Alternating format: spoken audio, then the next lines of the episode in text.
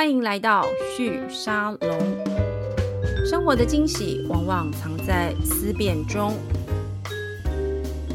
各位旭沙龙的听众朋友们，大家好，我是主持人玉宁。今天在节目里面要继续跟大家聊跟 Web 三有关的题目。我最近对 Web 三着迷，因为我我觉得它正在高速的而且大范畴的深度的改变我们所生活的世界哦。那今天帮大家邀请到的来宾呢是 Sway。我刚才节目前面想说，糟糕，我不知道 Sway 的中文名字是什么。我我现在看着那个稿子，我要很认真的念一下，叫邓万伟。Yep. 也、yeah, 好，他是思维达创新科技股份有限公司的共同创办人及执行长思维。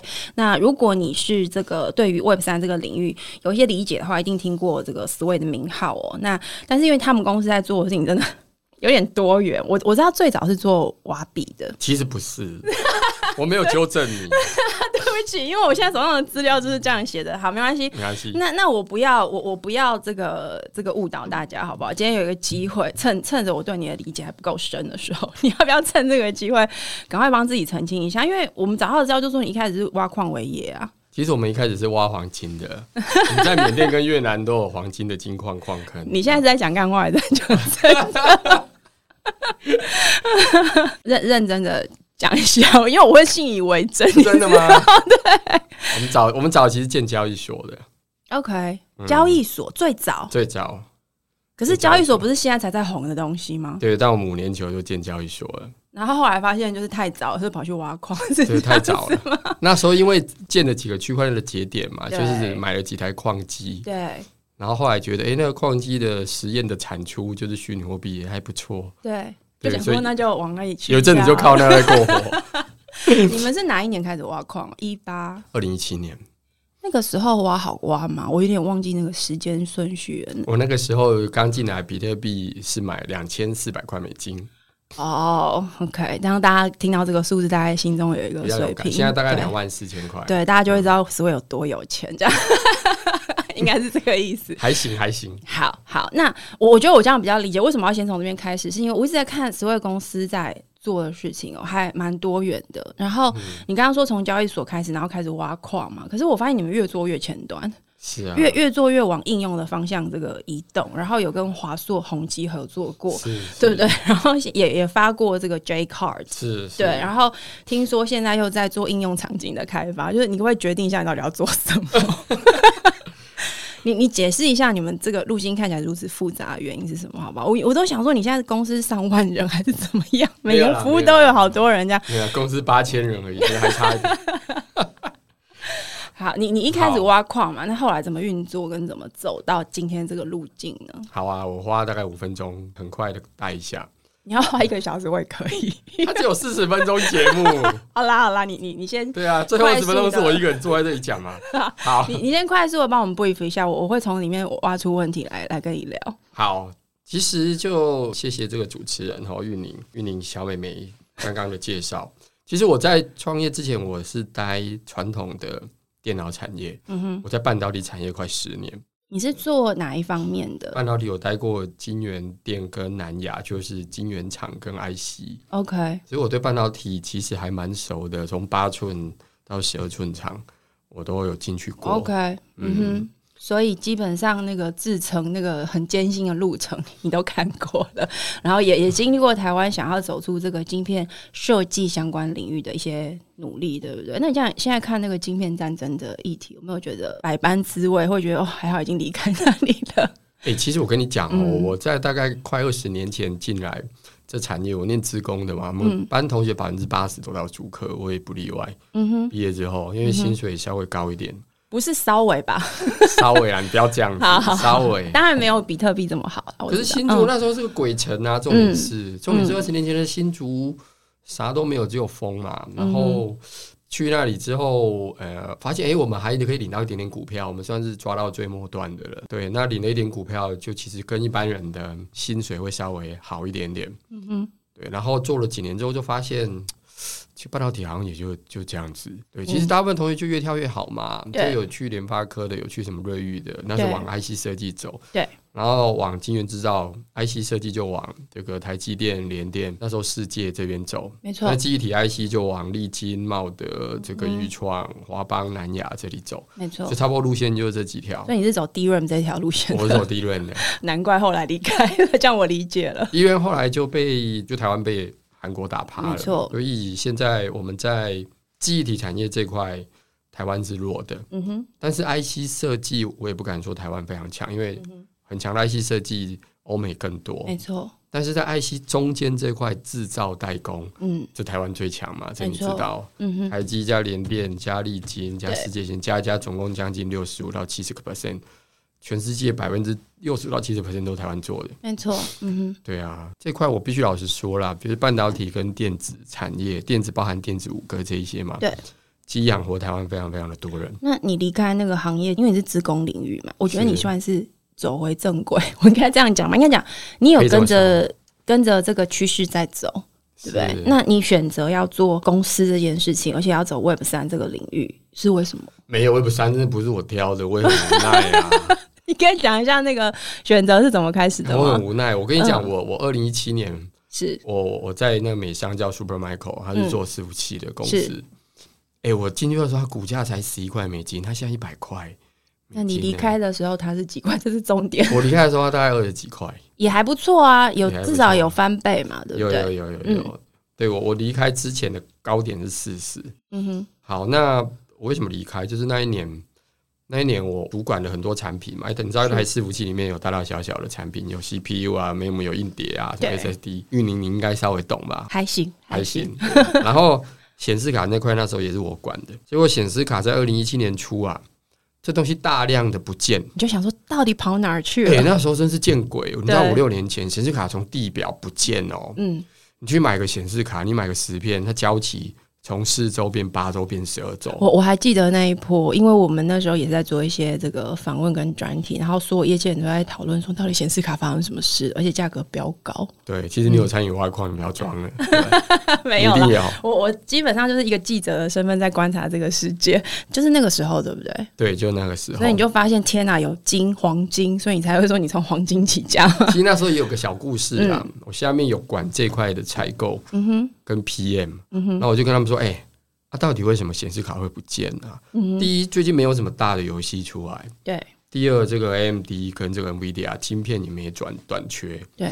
我说你到底知不知道这些显示卡从哪不见的？是、嗯、是搬运的过程被偷走吗？他们就去查，然后回报，哎、欸，老板跟你报告，这个是显示卡被拿去挖矿。我说挖矿什么东西啊？挖矿。所以那时候其实你还不知道，怎么会知道那个 区块链在搞什么？那时候比特币没几个人听过啊。我说挖什么矿？你给我搞清楚。我联想不起来，挖矿用铁锹。然后他们去查的时候，老板那个矿指的是比特币。我说比特币是什么东西？哎，你拿一个来我看看，我从来没看过。就要搞了一个礼拜，所以其实你本来是个麻瓜中的麻瓜，麻瓜，我非常麻瓜，我听不懂他们在讲什么。OK，然后他们给我几张图，然后老板比特币大概长这样，那他没有实体。我说，哎，你知道你在讲什么吗？你知道你在讲，你是讲你是我当白痴是不是？OK，对，然后我我后来就说，他到底怎么挖比特币？你可不可以给我个逻辑呀？然后他去查一查说，老板这是一个叫区块链，就说到底什么东西叫区块链？所以那时候产出很多的名词跟现在产出。因为就 Web 三是一样的，嗯哼，那时候是大量不知名的名词互有关联的产出来，对，然后后来就跟他说，好好好，就到这边，你不用再跟我讲了，我自己去找资料，嗯哼，然后我就去查，就去 Google，哎，区块链啊，中本聪分散式系统白皮书，对，我就开始拼凑去看，嗯哼，因为我念资工，稍稍微看得懂，是，然后我就越看越觉得有点兴趣，有点黄金的味道在里面，我觉得有一点。对，我觉得这东西好像好像可以做的事还不少，嗯哼。而且那个时候，其实我说实话，我已经快四十了，三十九，而且我一直想在四十岁前创业。然后我就在想，这不是上天给我这题目，就是要我创业吧？这是一个天启，我觉得哈，我觉得我被对对对，时间上面刚刚好，然后又充满着黄金的味道在里头。但我被骗了。然后我就后来我就觉得，因为我我在半导体跟硬体产业大概待了十五年，我觉得也差不多，也差不多。股票也该领的都领了，也看得出来，就是那个 DRAM。不，我真的觉得是天启诶。对不对？啊、各种的机运都刚刚好，在实际上，因为我会特别聊这个，我而且刚刚你你你一讲你是从这个半导体产业出来，我就特别有兴趣要追问，是因为我居然想说，该不会是低润产业的吧？因为时间好像有点刚好、欸，哎哎，真的就是刚好。那我因为台湾那时候低润在跟这个韩国比拼的时候。其实那时候台湾养了非常多地面产业的人才，而且都是非常杰出的人才在那里面。所以你知道他倒的时候，我还记得那时候媒体就科技线的所有的人都在写一个题目，就是“天哪，完蛋了！台湾即将要从半导体这个行业被逐出这个世界，就只剩下代工了。”但现在回头看，当然会觉得说，就是也没有那么悲惨吧。但是的确，我当时就有一个想法，就是说，好，那低润产业的这些人们。都到哪里去了？今天有个案例了，就跑去挖矿，啊、是，对不对？那那你怎么决定开始就是创业？就第一步怎么开始？该不会就是因为股票领很多，所以那个创业资金够吧？那时候当然也是手边存了一点点的小钱呐、啊。嗯哼。然后再者，我对于整个硬体的产业，我觉得再做五年差不多就这样，可能有机会可以升到台湾的总经理。嗯哼，maybe 运气好的话是，但我还是认为这个。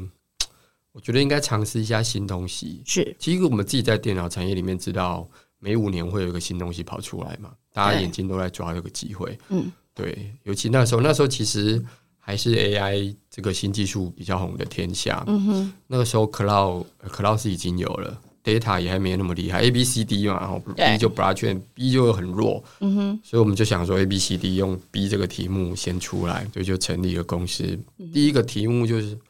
那时候最想说的是先建交易所，因为有了币，大家一定会想要交易买卖。对，我就中间赚手续费就好了。对，我的第一个商模就是这个，就是现在最红最赚钱的这一种。对，但是我那时候出来的时候，币安大概找我半年。哎，币安交易所您听过吧？大家都都知道的一间嘛，对不对？它是全世界现在市占八十趴的交易所嘛。对，你看他就就找我半年而已。天启的方向不在这儿。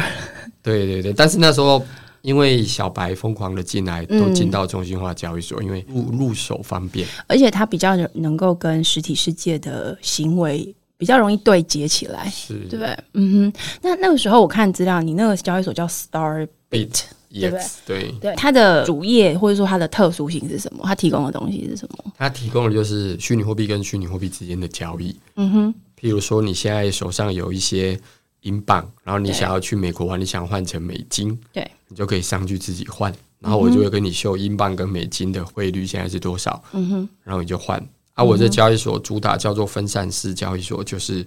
我里面没有中央的资金池，我不像银行的金库会放钱。对，我们这个设计是中间没有钱，你就上来挂卖说你想要挂卖一百英镑，想换成九十块的美金，然后我利用一些安全的数位签章确认对方也有这个九十块的美金跟你换。对对，然后你们两个各自出示你们的印章，我就让你们一百块英镑跟九十块美金兑换，嗯哼，你们就各自拿各自的钱离开了。嗯哼，那时候我的交易所就，你你比较是基础建设的。嗯，怎么讲？促成交易发生的一个 initiator 的角色，哎、欸，可以这么说，对不对？那可是因为 Starbit 现在还还持续存在嘛？它还算是它还是用我们现在理解的交易所这个方式存续吗？还是它的概念有发生什么样的变化？它这种呃，有人叫做分散式交易，有人叫做去中心化交易。嗯，在二零一九年底那时候达到最大值，那时候有个叫 Uniswap 的，就是出来做真正的分散式交易。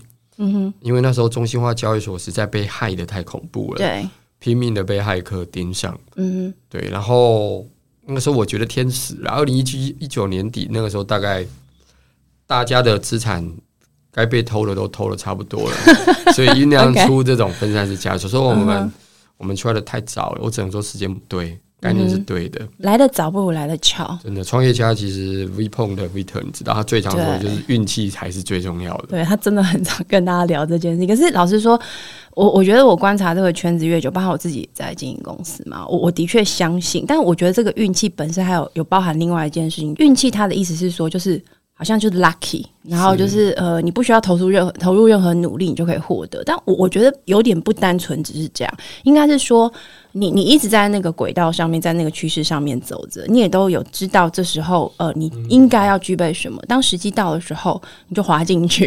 你你至少要先有准备好这件事情嘛，对不对？那我我在想，就是说你刚刚在描述 Starbate 这个太早这件事情，应该是说你有这个技术，你也看得懂他在干什么，你也看出他的机会了。可是他出现跟你们提出服务的时间点不是一个最佳时机，嗯，对。那意思就是说，你要不就是选择一个嘛，要不等。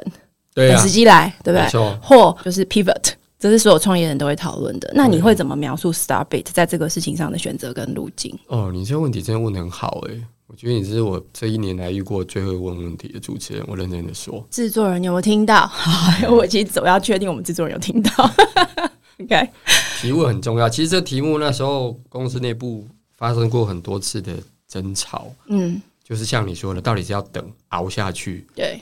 还是要转型，还是直接要把 terminate 掉？但是我们那时候投入了这么多的心力做，对。后来我们那时候已经第二年，那时候第二年了，okay, 第二年，二零一八推出来到二零一九年，嗯，看风还没起来，对。然后那时候台湾开始有一个风叫做在在喊 STO，就是 Security Token，就是证券代币化。OK，对，二零一九年，因为那时候金管会出来说，呃，以后我们要做。跟币很像的证券，嗯哼，那你年轻人不要再去买币了，因为币这东西不合法。我们就把币跟证券做得很像，就来开一个小板块，给你玩。这个 STO 板块放在哪了？现在我们有上市，然后有上柜，上柜下面有新柜，是新柜下面它现在再开一个规模更小的叫 STO。当然现在新柜下面还有个战略型版，下面才是这个。然后每一档三千万，那我们想一想，哎，其实可以哦。那如果是这样。国家还没有基础设施的时候，我们的交易所是不是可以改一改，变，变成一个辅助者、协助者的角色，这样子？对，嗯、或者给国家像帮金融机构建系统，这些像金城驾驶这些资讯，嗯哼，大家一起把它改一改，拿去用。嗯哼、啊，但是又很可惜，这个题目后来隔了两年也都没成功。嗯哼，因为国家在金管会这边推动比较慢。没错。所以我们在二零二零年底后来决定就把它转型成为。NFT 的交易所哦，所以交易的本质运用的技术基础一致，但是应用的场景不同。对，本来是币嘛，后来我们就是把它交易成为商品。是、嗯、那那个时候你们怎么开始这个 business？它后来发展的状况呢？其实这件在做这件事情之前，就是在这两年，我们后来跟华硕还有科技部、对国家高速网络中心，先去建了一个国家基础的叫主权链区块链基础设施。这个也有一个很特别的故事啦，我想在这边刚好想到，我觉得你可以稍微分享，因为我比较少听人讲这件事情。对。对，这是其实那时候时任的国发会主委叫陈美玲，嗯哼，然后他他那时候也是台湾区块链大联盟的总召集人。是。这个大联盟，你可以把它想成它是一个工协会的协会，嗯哼，就是很多工协会上面还有一个叫做大联盟，对，然后他做的事情其实就是偶尔。帮忙这些业者跟这个政府做一些居中的协调。嗯哼，那个时候很多人就想说：“哎，我们能不能用区块链做一些应用？譬如说，那时候很多人像有一间叫图灵链的，他们做证书，对，他们把很多的证书数位化。那个 Jeff 之后也会来到我们的节目里面，谢谢所以帮我预告。好 好，其实他做的题目是很对的嘛。嗯、现在大家谁你你我我举个例子，男生都当兵，嗯、当兵有个东西叫退伍令，对。退伍令这东西用用到的机会极少，嗯，所以大部分的男生退伍之后拿那个令，拿到退伍令会很开心，嗯，先拿回家供供着，大概一个礼拜，供在那边拜。一两个礼拜之后，你就把它收起来，对，你就恢复死老百姓身份。后来你几乎用不到这张退伍令，几乎。对，然后所以这张退伍令你一定会不见。应该说你被乱，而且而且它又不像一张毕业证书那么大，还有个表框，就是一张小小的小小的纸，我看过，对，就小小的纸。你都会收？通常什么时候会发现呢？搬家的时候。搬家。对，就哎、欸，有一张纸突然跑出来，但是呃，这怎么就？但因为你就有点像是这样，就变成好像是一种家传宝物，或者是主人本身拿回去纪念一下的东西。是啊，就是这个东西，嗯、平常你用不太到它，但是它又很重要。嗯。但我就在想，这东西如果能说的话，不是很好吗？嗯哼。干嘛一定要给你一张纸叫你留着？是对。那其实那时候有包含类似这样的应用，都想，哎，那我们把这东西丢到区块链上。是你真的要把它印出来，你就把它 download，然后自己印出来就好了。哦，所以才会叫做呃国家的这种什么叫呃国家链主权的，对对，国家 own 了一条链嘛，对，让各每个人跟企业跟政府丢很多的资料在上面。是。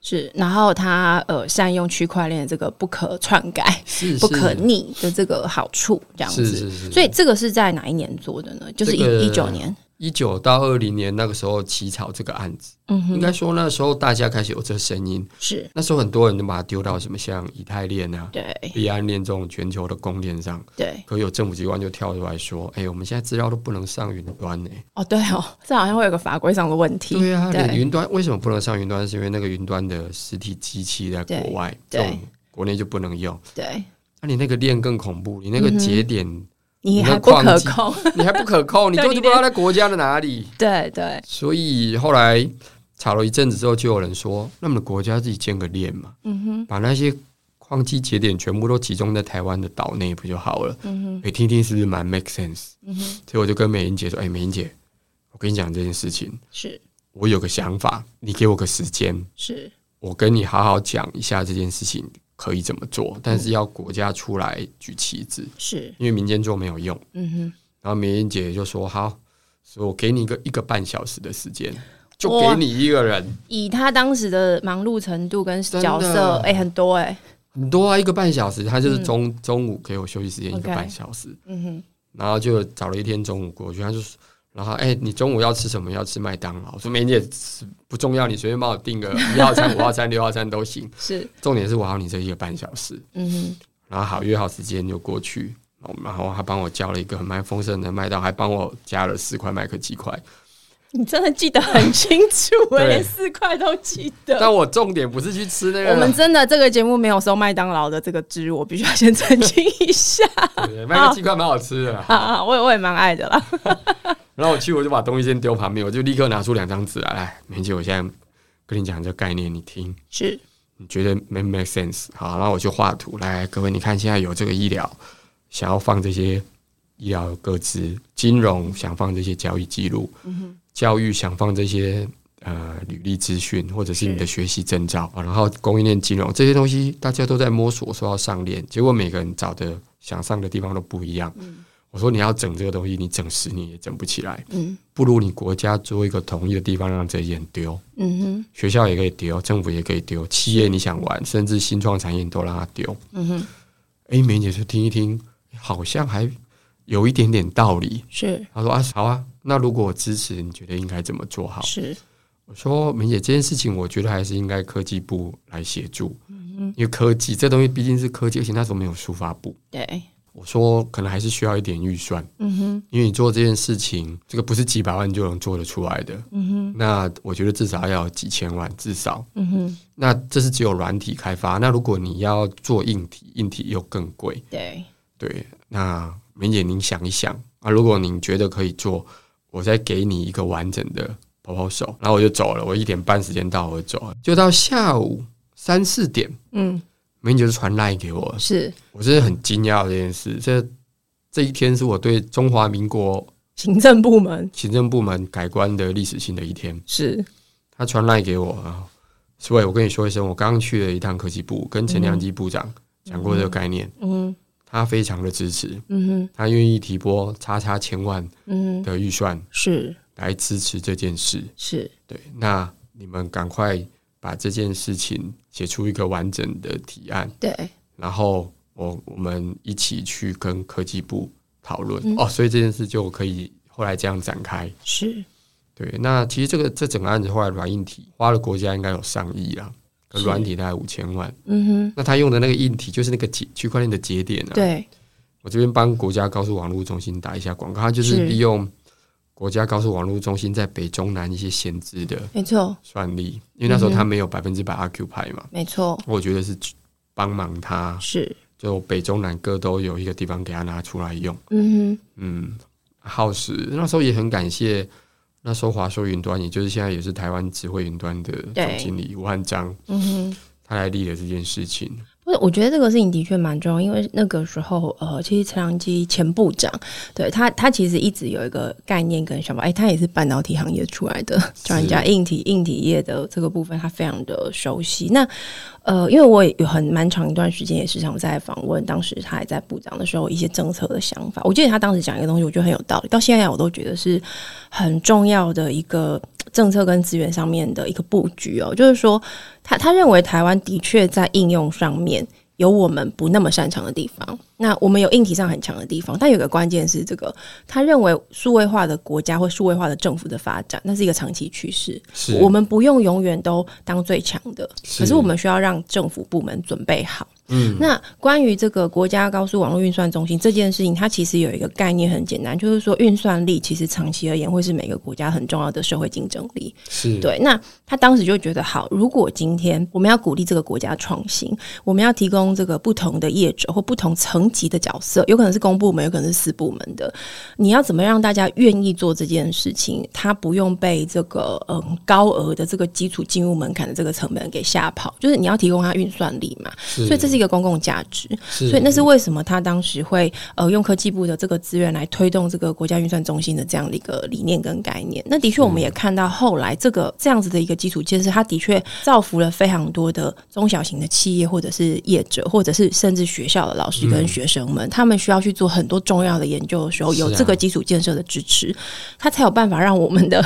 因为台湾很小，你知道吗？你要如何去寻找一个地方可以用这么多的这个算力？那有资源的，他可能就会去跟这个 Google 啊、微软去买这些算力。但如果今天不是呢？它是公共资源的运用。对 对对，对，这个是我觉得国家在参与这个事情上蛮重要的一个基础的一个跨出一步。那我觉得更关键还有就是说，它某个程度其实也是把台湾既有的这样子的一个产业链的这个优势拉出来，然后让整个政府在很多的政策跟思维上面也往这个这个地方移动。那我刚才听你在讲，就是说你们的这个 Starbit 去创造，这是第一代，对不对？第一代区块链的服务基础建设上，其实也是在这样的一个理理络跟脉络之下，就参与这件事情。那你觉得这样子的一个专案的参与，对你的团队来说，或是你的这个创业的事业来说，有有带来什么样的影响？我这案子做了前后做了一年半，你知道吗？嗯，后来我们总共除了我们跟华硕云端，又拉了八家公司进来帮忙。天啊，国家级的事情，因为国家级的事情，很多小细节一开始没想到，嗯、后来才发现这个也一定要补，这个也一定要做，而且都不是我们两个人做得出来。嗯哼，所以前前后后大概有十家，这新闻到现在你可能 Google 是查得到，得到，对，新闻是找得到的。那其实很多公司在做这案子的时候，折损了很多人，跑了大概、嗯、有人跑了大概三十趴到四十趴的人力，因为太难了。有那个老板们恨过你？比较恨 Peter 啊，比较恨吴汉章。那你觉得这个事情后来做成，或者是说它的成果带来的影响会是什么？其实我觉得最可惜的是，后来科技部就有一点，因为要成立书法部，对，所以这题目在后来没有被商转。嗯哼。但是我前阵子听吴汉章说，哎、欸，可能书法部的唐部长、唐孟部长一定想把这个题目拿出来，重新的再把它改一下，是拿出来用。嗯哼。对，那其实跟造高速公路一样嘛，你知道，造高速公路，台湾光造高速可能死几百个人嘛，最后还是要立个碑，大家才知道高速公路。当初在建这条北二高、中山高的时候多辛苦啊！这个基础设施，你刚刚也提到嘛，这个它就是也要做的东西。是，那做完，大家后来才知道，哇，原来打地基是这样打的。对，打完地基的人呢，比如说你下水道管线怎么拉，拉完你要在上面盖房子。你会知道下面哪些东西是可以动，哪些是不能动的。嗯，我觉得最好的比喻大概就是这个。所以那是一个很重要的一个经验积累的过程。很重要啊！你房子才知道，你往下要盖到 B 五的时候，你要怎么绕过这些东西。嗯哼，因为地平面以下是你做的。所以。诶，但因为你刚刚说这个案子，其实因为这个组织转变的这中间的 buffer，所以其实有点暂停。那我想之后唐部长如果有一些新的推动的话，我们就看到他有一些新的应用。可是我在想，对当时参与建造这样子的一个嗯基础建设的这些公司团队或人来说，一定是一个重要的一个我们讲，就因为打基础不只是这个基础建设盖完了，就像你刚刚讲的，你有 know how 了，是对，你知道那个下水道要怎么铺建，要怎么绕。嗯，那因为这个事情，你的团队在后来有什么样新的不同的发展呢？因为我看你们后来做了很多的不同的东西，发行 NFT 嘛，对不对？然后 TWC 因为你刚刚讲的这个基础建设，对，那后，后面还发了蛮多的，例如像科技纪念卡，或者是这个区块链合约检测服务这个类型的这样子的一个比较多元化的发展。你们你们怎么抓？你们要做的事情是什么？是这个虚实纪念卡其实是 NFT 的衍生啊，因为 NFT 后来我们在台湾盖了一个，我们把原本的交易平台转过来嘛，对。然后台湾蛮多的大型的 IP，对，就只要想碰元宇宙的，基本上都会以先发行数位商品当敲门砖。对，没错。对对对，所以其实像什么。台湾美术院啊，什么霹雳布袋戏啊，茶金啊，包含一些艺人。哦，包含什么？像圈圈最近很有名棒球的这个啦啦队大认识，嗯，林志胜，像甚至像他跟大使这一些都跑来我们这里发，嗯哼，然后我们发了就是就发现，其实单纯的数位商品摸不到的东西还是难蛮蛮难被中中老年人接受。对啊，因为你知道 NFT 那个东西，它一开始红的时候，我还印象中是真的是。我我这个虚实报刚创立没有多久，旭沙龙节目刚开始要这个进行的时候，那个是快两年前的事吧，一年半多前的事情。那时候 NFT 很热哦，超级对，然后很多人都来聊。但你看，很快哦，半年之后，你就突然觉得这个话题已经有点有点无以为继。可是 NFT 没有消失，技术也都还在。那我们就在想说，那他下一步到底是什么时候？我仔细去想，为什么他会有一点点无以为继？是因为他跟我们的一般的生活有一点产生难产生连接，而且对于很多人来说，进入门槛太高了。虽然你都可以。那个就是跟着操作，可是你买了之后，它就在那儿啊，你你还看不到摸不到，是 对，是就变得有点点尴尬这样子。所以 NFT 这个事情，你们后来，因为我看它还在你们的这个服务的范畴里面嘛，现在在应用上，它是呃生态圈的建制上，它大概走到什么层级？其实后来我们就在想你讲的这件事，嗯，它不能够只是单单纯当一个个人收藏品，你放着放着你就忘了，放着放着，它跟你的生活没有产生连接，嗯。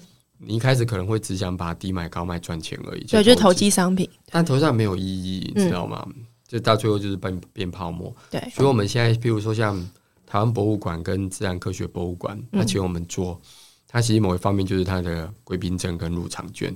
OK，它的 NFT 我们现在已经有技术可以把它转换成独一无二的一个 QR code，所以它有点像会员卡，会员卡对，或兑换券或入场券。OK。啊，反正现在很多东西都已经非实体化了嘛。对。啊，你只要在手机拿出来就好，而且我们又主打 Appless，就是你不要下载 App 了。OK。对，你只要到我们网站，然后你你没注册过，你就花三十秒注册完。Web based 的，它是 Web based 的，Web based 的。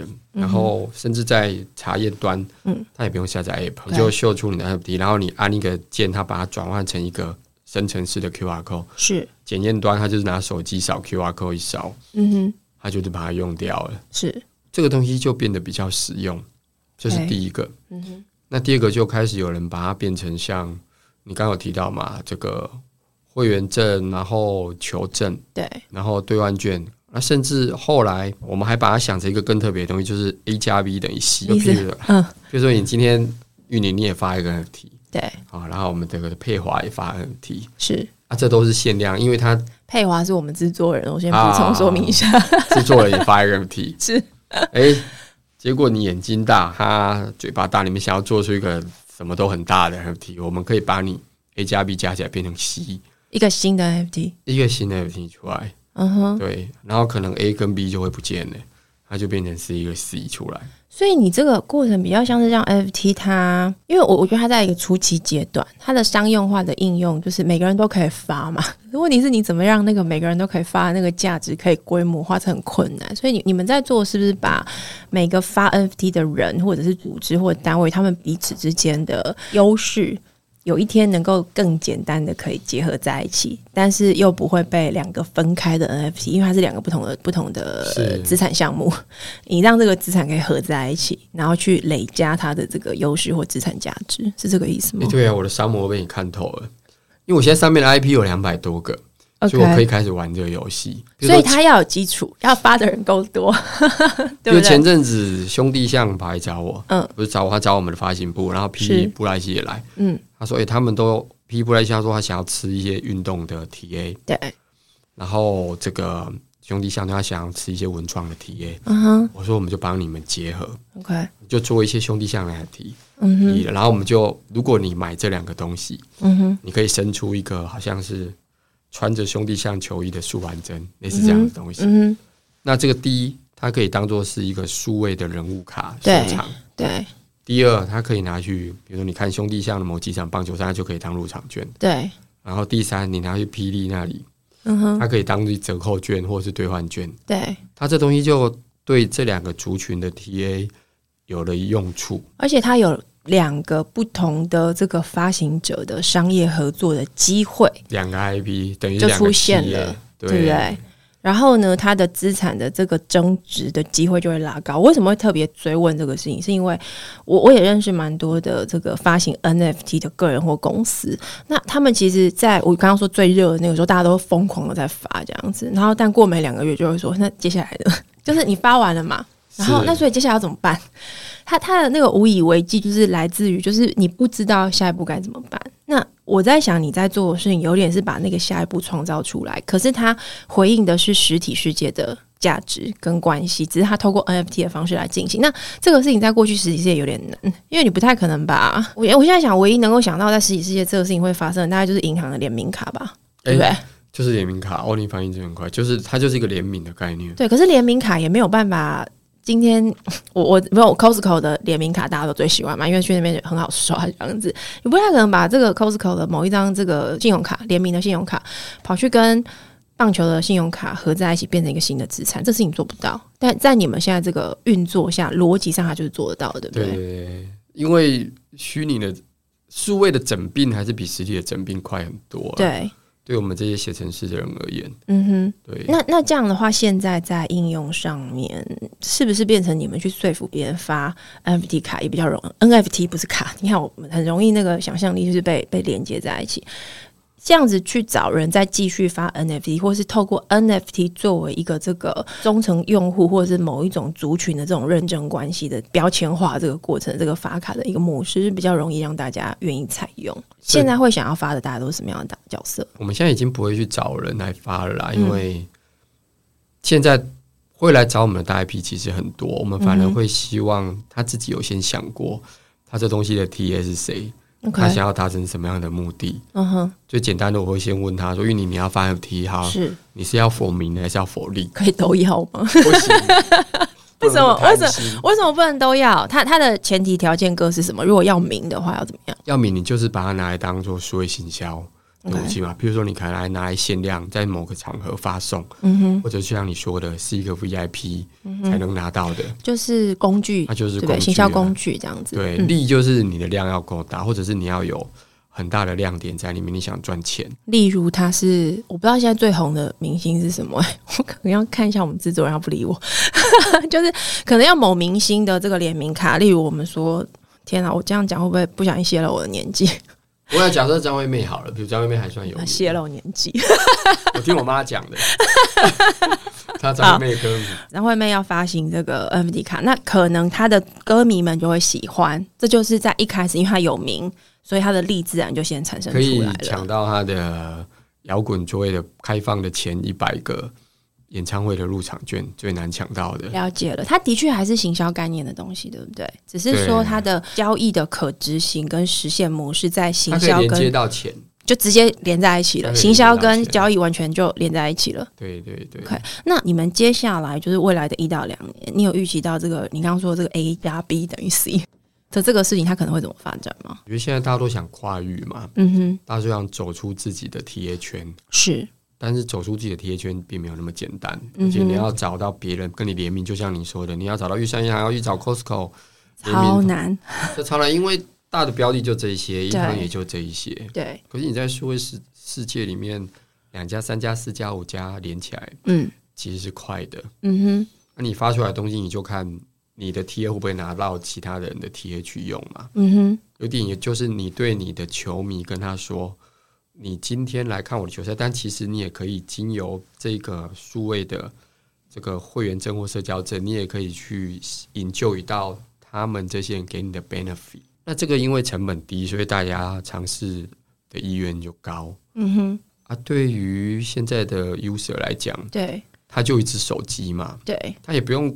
皮包带着五张联名卡出去，对，没错，对，而且它也是最好是可以增值的、嗯、这样子，对，对不对？加入这个功能，对对。而且我为什么会特别提这个，是因为我一直在思考，就是 NFT 它它的背景其实是区块链的这个技术本质。那区块链的技术本质的核心其实是它可以追溯，它有非常多的历史的这个追踪。我们说这个这个 travel 的这个足迹 是你可以看得到的，也就是说，如果今天这个联名卡本身它呃有一些资产的交易的机会在这里面，同时你可以看到这一张卡它的这个整病的足迹是什么，它有它的特殊性的时候，它的这个纪念价值也会也会是另外一层资产的价值。是啊。但我我觉得这个事情要成型，还有一个蛮关键的，其实也是在呃我另外一集在谈这个 Web 三的题目的的时候，那时候我找这个教父资本的派大星来聊，所以我们那时候谈那个。我觉得蛮蛮重要，就是说它的普及性要够，然后主流社会离它的距离要更近一点点。也就是说，我们上链使用它，跟我上网是要是一模一样简单的。嗯、那我刚刚在听你讲的时候，其实你们把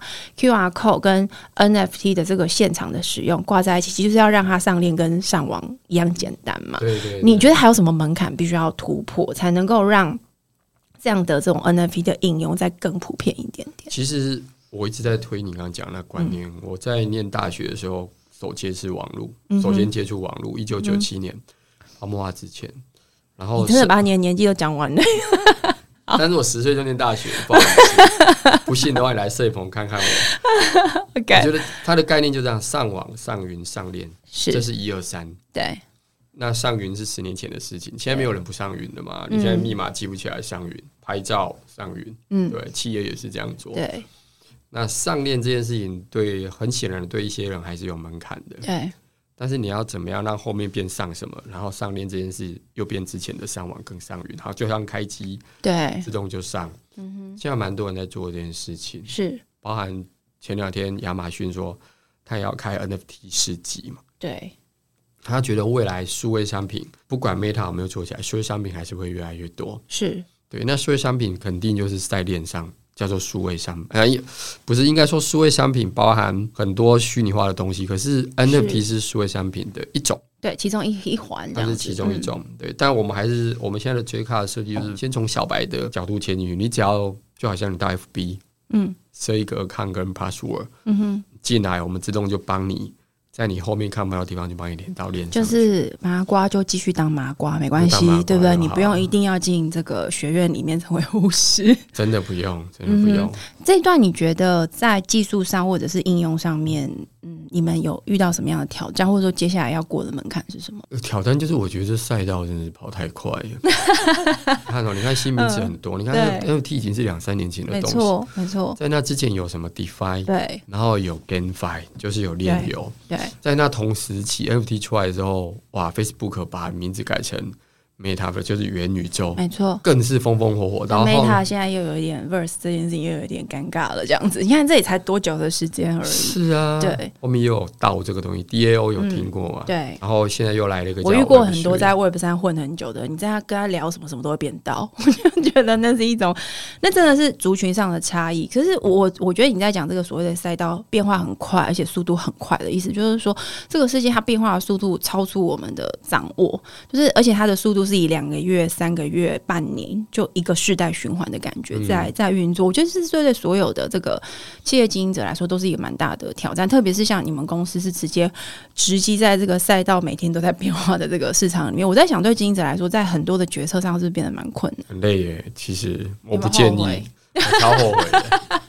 但我超后悔，真的。那你你现在觉得怎么办？是公司收一收，还是？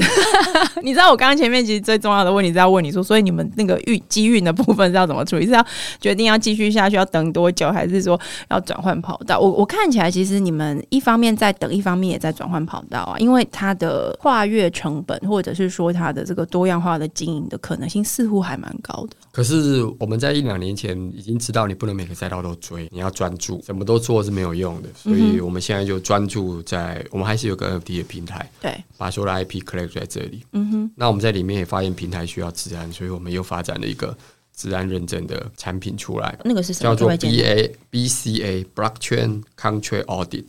它它是怎么运作的？可不可以简单跟我们解释一下？很简单，花两分钟讲，就像你知道 SGS 嘛？嗯，SGS 就是我帮你检验一个东西，后来发给你一个认证的标章跟那个证书。对，我们现在希望在区块链上这么多大大小小的东西，不管你是做系统，不管你是做 FT，不管你是发游戏，嗯哼，要一个公正的第三方单位帮你看看它的安全性。对，然后给你一个认证标章。嗯哼。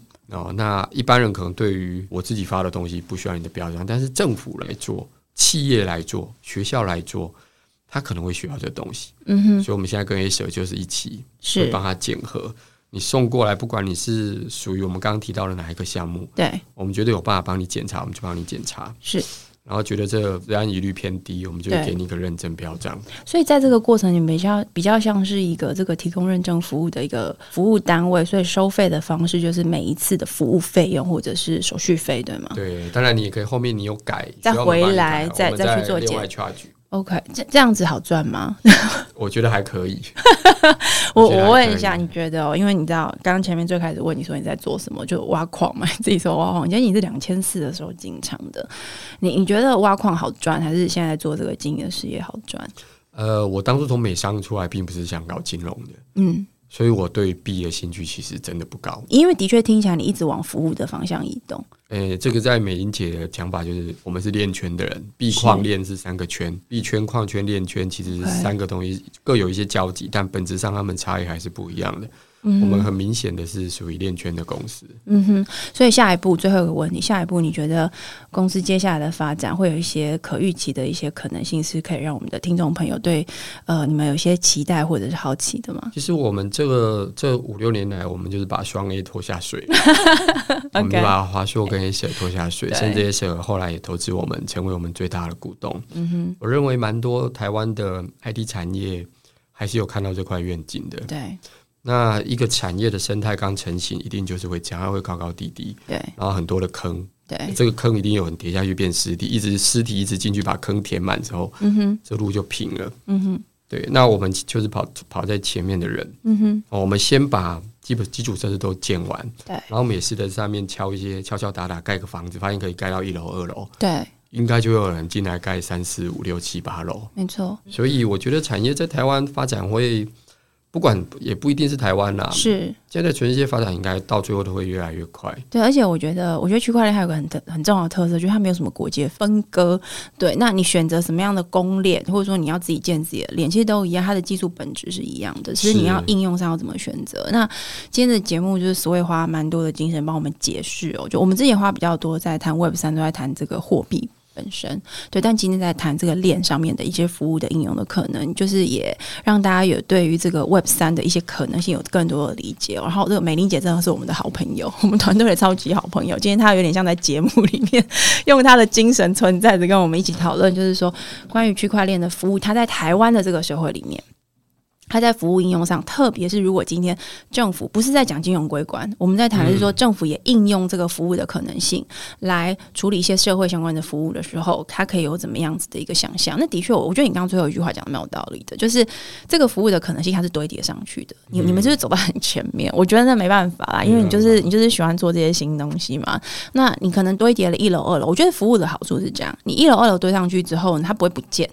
只是它会慢慢演化，慢慢转型，然后也许它就会变成第三楼、第四楼，或者是你继续往旁边再继续盖出去。那这个东西好好玩的地方就是，你其实不知道它明天会在哪，但是永远充满着可能性。是，是，对。今天谢谢很谢谢 Sway 来到我们的节目里面，跟我们分享这个呃思维达创新科技股份有限公司。你知道讲你的公司的名字就会有点难用，就是会有点搞不清，因为你知道大家认识都认识你这个人。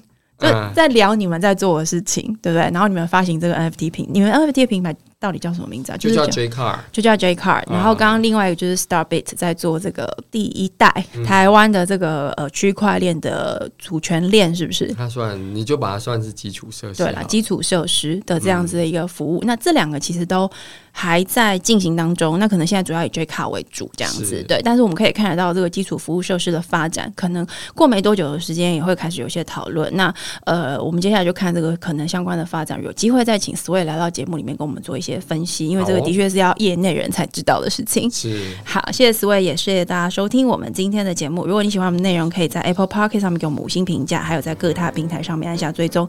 也欢迎在 Instagram 上面搜寻 Sunrise Media Podcast，追踪我们更多关于节目更新的消息。我们下一集再见喽，拜拜，拜拜。